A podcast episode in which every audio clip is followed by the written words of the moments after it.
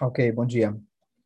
Hoje eu queria comentar com vocês, esse Shabbat eu estava ensinando, dando um shiur, uma coisa, eu vi que é um assunto fascinante e profundo e super interessante e com é, mensagens práticas para o nosso dia a dia, ainda falando sobre o momento que Hashem deu para a gente a Torá. Então, a ideia que a gente vai conversar é sobre uma das regras sobre a qual a Torá foi dada para ser interpretada. Nós sabemos que a Torá, ela foi dada escrita e, paralelamente, Hashem fez questão de dar a Torá para Moshe Rabbeinu as interpretações oralmente. Então, a gente sabe, a Torá fala, amarrarás como um sinal no teu braço e entre os seus olhos vai colocar um sinal, e a gente não sabe o que é isso, a não ser que Moshe Rabbeinu chegue e explica para a gente que isso se trata da do Colocar, você vai colocar no umbral das suas portas, é a mezuzá.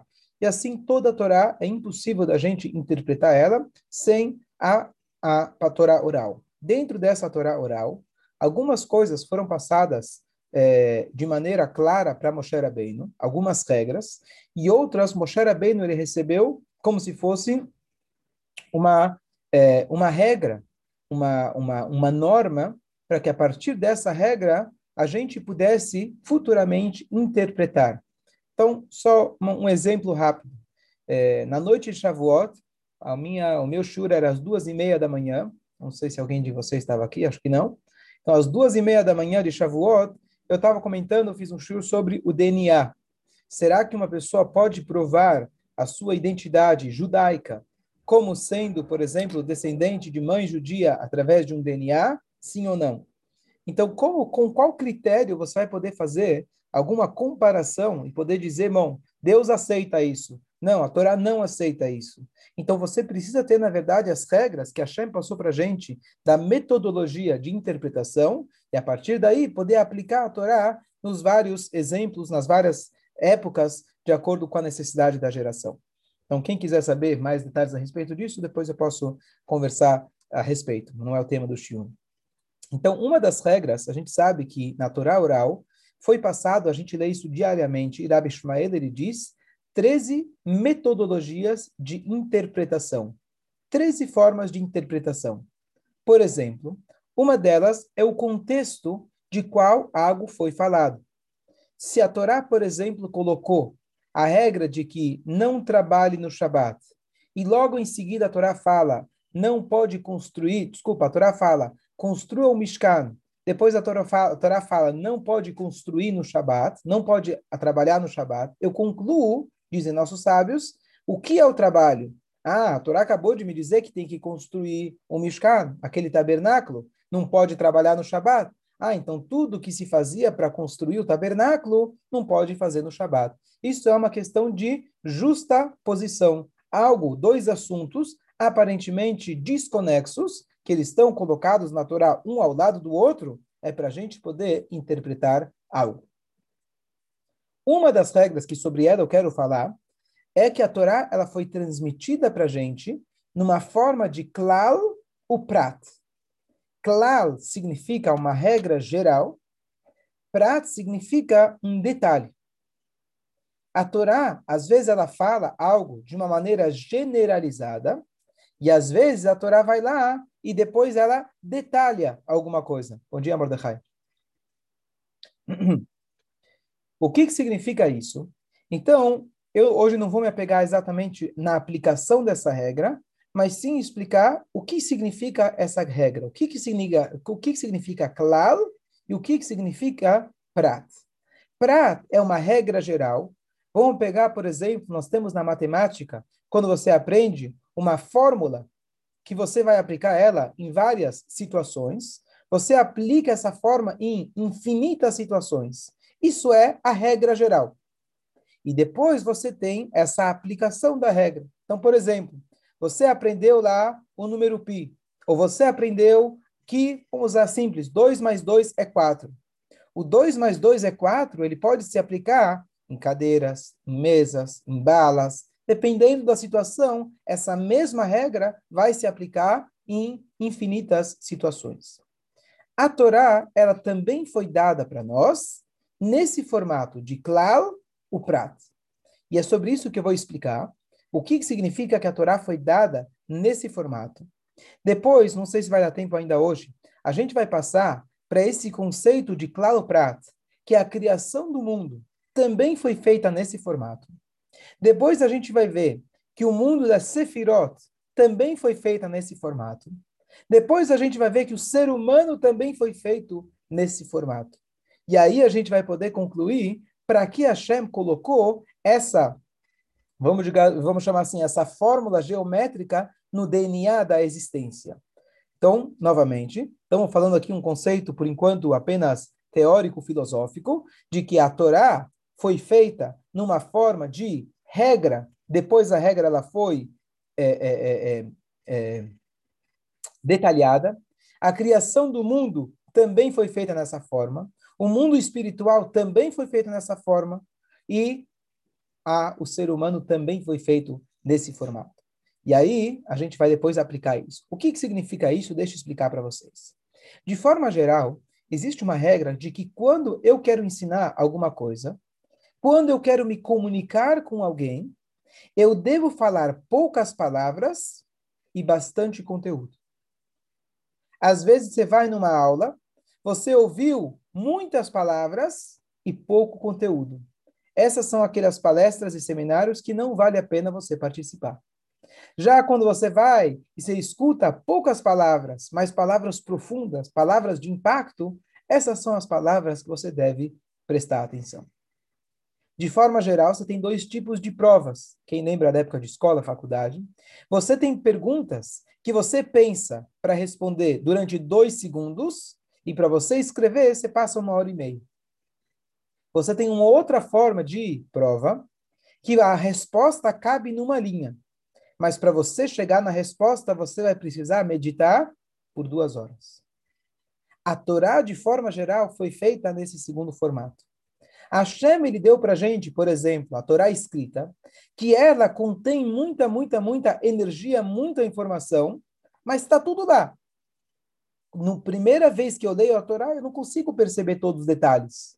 E aos poucos, ao longo da minha vida, eu vou aprendendo mais, aprendendo mais e aprendendo, percebendo que dentro daquela primeira regra, ela continha vários detalhes.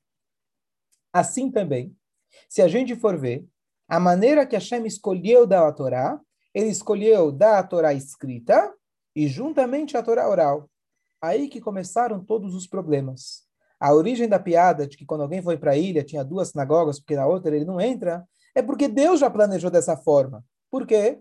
Não discórdia, mas divergência.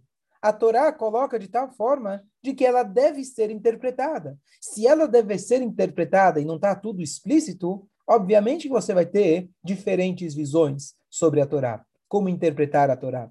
Então, por mais que Deus deu para a gente as regras gerais de como interpretar, você vai ter o Beit Shammai, o Beit Hillel, vai ter os vários sábios interpretando a Torá baseada, baseado nessas regras de ensinamento. Então, a primeira pergunta que eu quero fazer hoje é: por que Deus fez algo tão complicado? Deus poderia ter escrito uma Torá e tá lá tudo claro. Você não ia precisar ter Ashkenazi, Sefaradi, Teimani, Italki, tantos tipos de Sidur, tantos tipos de Tfilim, tantos tipos de Mezuzá e Torá. A escrita, claro, a essência é sempre a mesma.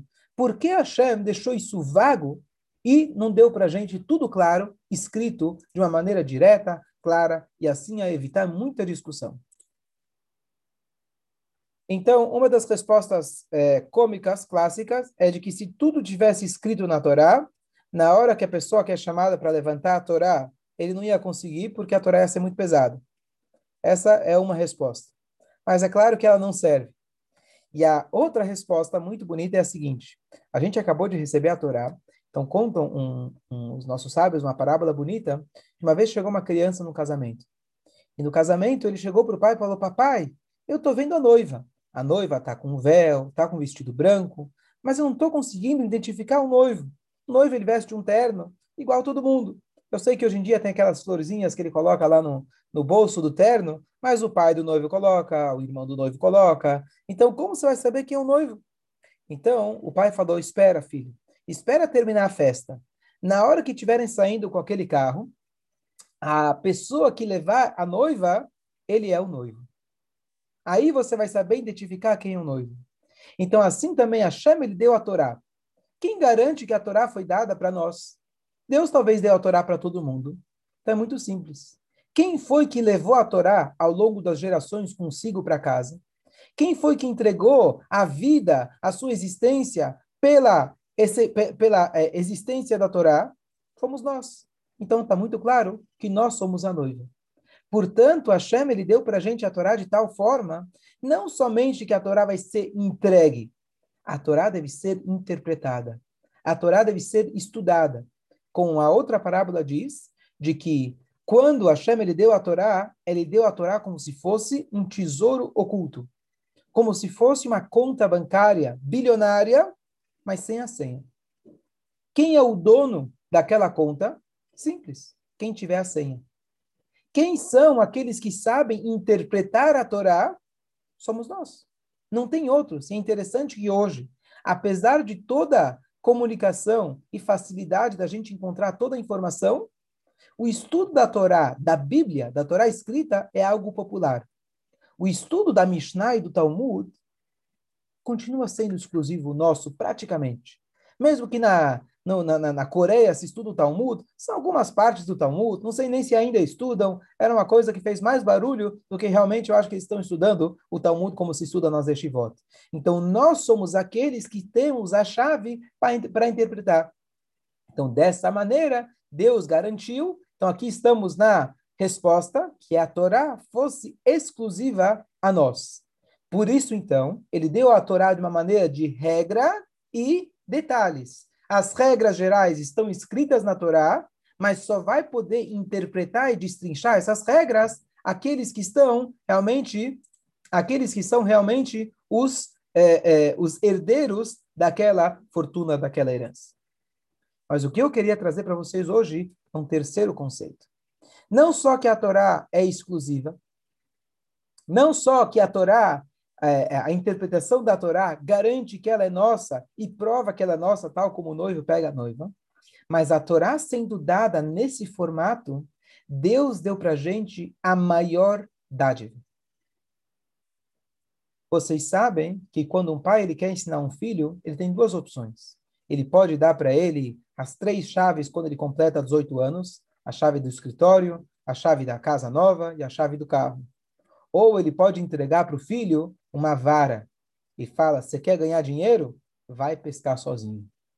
E esse é o maior presente que um pai pode dar. Se quiser, eu te ensino como trabalhar. Eu não vou te dar tudo de mão beijada. Esse é o maior legado que eu posso te dar. Se eu te dou o dinheiro pronto, amanhã você gasta, amanhã eu não estou mais aqui, você já não sabe como ganhar dinheiro. O meu legado é o meu know-how. E é isso que eu quero dar para você. Então, a Hashem, ele fala para gente eu não estou dando para vocês a informação pronta.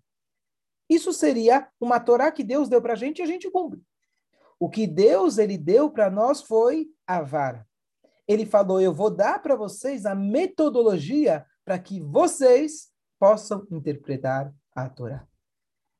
Hoje em dia, cada um de nós, se você estudar a Torá, conhecer as regras da Torá, talvez você vai poder, claro, precisa ter um gabarito de conhecimento e etc. Você vai começar a aplicar as fórmulas matemáticas nas diversas situações do mundo.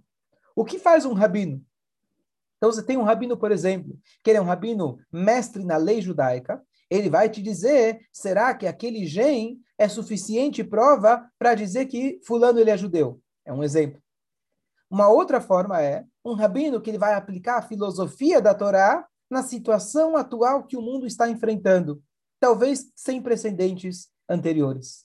Como que eu vou aplicar a ideia, que, que a Torá diria hoje sobre a situação atual do coronavírus ou da situação em Israel, assim por diante? Então, a, o papel de um estudioso do Talmud, da Torá, é o quê? Saber aplicar a mesma regra numa situação diferente. Se ele, se ele abrir mão da regra, se ele mudar a fórmula matemática, então ele é um sábio mas não é um sábio divino, não é um sábio da Torá. Ele é um sábio que usa a sua própria sabedoria. Aí ele fugiu da Torá. Qual é a chave que Hashem nos deu? Ele deu para a gente a fórmula matemática. E o que, que a gente ganha com isso? Na hora que você vai lá e você dá a sua opinião, e ela é realmente baseada nos ensinamentos da Torá, aquela opinião, Deus diz, é sua. O sábio de cada geração, diz a Torá, você deve escutar a ele. Ou seja, Deus notena a Torá, ele continua nos dando a Torá. Cada um de nós, ele consegue agregar mais alguma coisa naquele conhecimento. E dessa forma, a Torá se torna pessoal.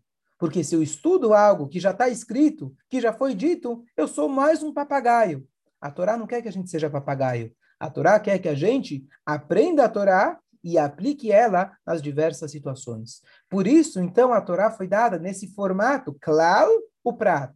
Regra, em hebraico, e depois detalhamento. Ele deu para a gente as regras, e a partir daí, a gente pode estudar os detalhamentos que foram, que foram deduzidos até hoje, e eu posso continuar essa corrente, continuando a interpretar a Torá nas diversas situações. Então, aqui a gente viu que a Torá foi dada nesse formato para que nós possamos realmente sentir e fazer parte da própria Torá. Então, o que acontece? A Torá foi dada nesse formato. E agora prestem bem atenção, isso é algo que muitos anos atrás eu cheguei nessa, digamos, cheguei, me deparei com esse conceito que para mim eu acho super curioso. Quem puder olhar na câmera agora vai, ser uma, vai ver uma coisa super interessante. Qual é o gráfico que a gente pode desenhar sobre a Torá? Qual é o gráfico? O que, que significa isso? Se vocês estão acostumados, já viram, por exemplo, uma árvore genealógica. Então, você tem lá Adão e Eva, papai e mamãe, bisavô e bisavó, e do bisavô e bisavó começa a vir, cada um teve dois filhos, tiveram dois filhos, dois filhos, cada um teve tri, cada um teve cinco, e dos cinco, e aí começa a crescer, crescer, crescer aquela árvore genealógica até que você se encontra lá embaixo, tá certo? Esse é o formato de uma árvore genealógica. Você começa de uma regra, né, de um ponto, e daquele ponto ele se destrincha em vários. Então a Torá, como a gente falou até aqui, também tem esse mesmo formato. Começou com o Bereshit bara Elohim, a Torá deu para a gente os cinco livros, depois, baseado nos cinco livros, você tem, por exemplo, a Mishnah. Depois da Mishnah, você tem o Talmud. E cada um desses livros vai avançando um pouco mais, como essa árvore genealógica, cada, cada, vez, cada, cada vez mais, trazendo para a gente mais detalhamentos, detalhamentos, que no fundo, no fundo, tudo isso veio lá de Adam e Rava. Tudo isso veio do vovô e da vovó porque eles lá dentro de si como potencial, eles são aqueles que geraram tudo que veio posteriormente. Mas uma coisa curiosa que acontece depois é o seguinte: quando você, por exemplo, estuda o Humash, depois você estuda, por exemplo, a Mishnah, o que que acontece? Do Humash você tem, digamos, cinco livros. Para a Mishnah você já tem, eh, acho que são 30 livros. Do, da Mishnah para o Talmud são ainda 30 séries mas você, na, na verdade, cada um desses livros, vamos dizer que era 30 páginas, virou 150 páginas. E assim ele começa a crescer, crescer, o volume de informação começa a crescer, porque começa a surgir mais dúvidas, começa a surgir mais cenários, e assim os sábios, ao longo das gerações, eles estão detalhando mais. O que acontece? Chega num ponto que as pessoas começam a falar, peraí, tem tanta coisa para estudar, eu vou ficar confuso, é muita lei. Então, por exemplo, depois de muitos anos surge um Ramba, um Maimônides. E o que, que ele faz? Ele pega, sabe o quê? O Talmud está tudo misturado. Tem lei de tudo que é assunto em todos os lados. Deixa eu pegar e reestruturar, reestruturar e reorganizar isso tudo de novo. E ele vai lá, compila tudo isso, toda essa floresta, em uma única árvore. Ele vai lá, escreve 14 livros e ele diz: Olha, tá tudo aqui. Tá bom. Até aí tudo bem. Só que assim que ele escreveu o livro dele, começaram a surgir dúvidas. Só, só começaram a surgir questionamentos. Mas espera aí, e no caso intermediário? Você falou que o caso preto pode, o caso branco não pode. E o cinza? E aí começa mais comentários, mais comentários e mais comentários, e de novo, aquele ponto, ele começa a fazer essa mesma, essa, esse mesmo sentido. Então, começou de um ponto, foi para várias vários filhos, até que chega alguém faz um afunilamento, um afunilamento, ele resume tudo isso em mais um único ponto. Só que desse único ponto não vai parar por aí. E novamente a Torá, ela abre novamente. Então é como se fosse um zigue-zague, ela abre e fecha, abre e fecha. Quanto mais você estuda, mais detalhes você vê. Chega num ponto onde chega um grande mestre, sabe, e fala: "Eu vou agora voltar para o claro". Então a Torá ela foi dada nesse formato de claro o prato. Claro, o prato. Ponto, detalhamento. Regras, detalhes. Regras, detalhes. Depois de tantos detalhes, eu tenho que resumir numa única regra. E assim, depois do Rama, depois você teve o Código de Lei Judaico em 1500. Depois você teve, depois do Código de Lei Judaico, que já foi compilado por duas pessoas, Faradim Ashkenazim, você tem os diversos comentaristas. E assim você tem ao longo de gerações de gerações, rabinos que eles ou eles estão detalhando, ou que eles são compiladores da Torá. Então aqui a gente apenas, por enquanto, sem nenhuma mensagem talvez prática para nós, a gente viu que a Torá foi dada nesse formato, claro, o prato, regra e detalhes, regra e detalhes. Por enquanto, o que a gente explicou por que a Shem fez dessa forma é porque quando ele permitiu os detalhes serem interpreta interpretados por nós, baseado nas regras que ele passou, ele permite com que cada um de nós faça parte dessa árvore genealógica, dessa corrente. E por último, só quero complementar essa primeira parte do Shiur, de que essa metodologia é a melhor metodologia para a gente ensinar. Eu falei no início, tem pessoas que falam por duas horas e você pergunta o que, que eles falaram, está vazio de palavras. Ou talvez ele falou um conceito. Tem pessoas que eles falam em dez minutos um, um conceito muito profundo. Então, qual que é a maneira certa da gente ensinar? Então, você imagina que hoje em dia, as pessoas que estão com o, o, o, o, tempo de atenção, talvez em 10 segundos ou 15 segundos, é o máximo que você dá para ver se você vai se interessar no assunto. E aí o cara começa a falar: olha, então tudo começou com Adão e Eva. E aí ele começa a falar e falar e falar e já perdeu todo mundo. Fala logo o que você tem a dizer, que não tem o tempo. Então, a maneira correta de um professor dizer, ensinar, diz o Talmud para a gente, é de forma resumida. Antes de você começar sua aula, antes de você começar sua apresentação, resume o que você quer falar. Diga uma frase que resume tudo que você vai falar. Porque eu já tenho a ideia geral, eu já tenho o tema, eu já tenho o assunto. E aí eu vejo se eu tenho interesse. Depois que eu tenho esse ponto geral, essa regra, Aí eu posso agora começar a destrinchar e me interessar pelos detalhes. Então, essa é a regra de ensinamento e essa foi a metodologia que Hashem usou com a sua sabedoria infinita para transmitir a Torá para nós de geração em geração. Claro, o prato. Regra, detalhe. Regra, detalhe. Então, essa é a primeira parte, e como eu falei, se Deus quiser, a gente vai começar a continuar nos próximos Shurim. A gente vai ver como essa metodologia, esse formato que Hashem falou, isso também se aplica na maneira que Hashem criou o mundo, também no mundo da Sefirot e também na no ser humano. E aí a gente vai entender como tudo funciona, na verdade, com essa regra. Hashem colocou esse DNA na Torá, no mundo, em nós, e na maneira que ele se expressa, que é a Sefirot, tudo isso porque essa, digamos assim, é o DNA, essa é a estrutura do mundo. E se a gente entender isso, por isso eu disse no começo, é algo fascinante, a gente vai poder se relacionar com o mundo, se relacionar com as pessoas, se relacionar com o estudo da Torá, se relacionar com Deus de uma maneira muito mais profunda. Então aqui só é apenas o gostinho, eu já falei de forma geral o que, que a gente vai falar. Hoje eu detalhei a primeira parte, se Deus quiser, no próximo shiur, se Deus quiser, amanhã cedo, a gente continua às oito e meia a gente vai continuar esse shur a respeito.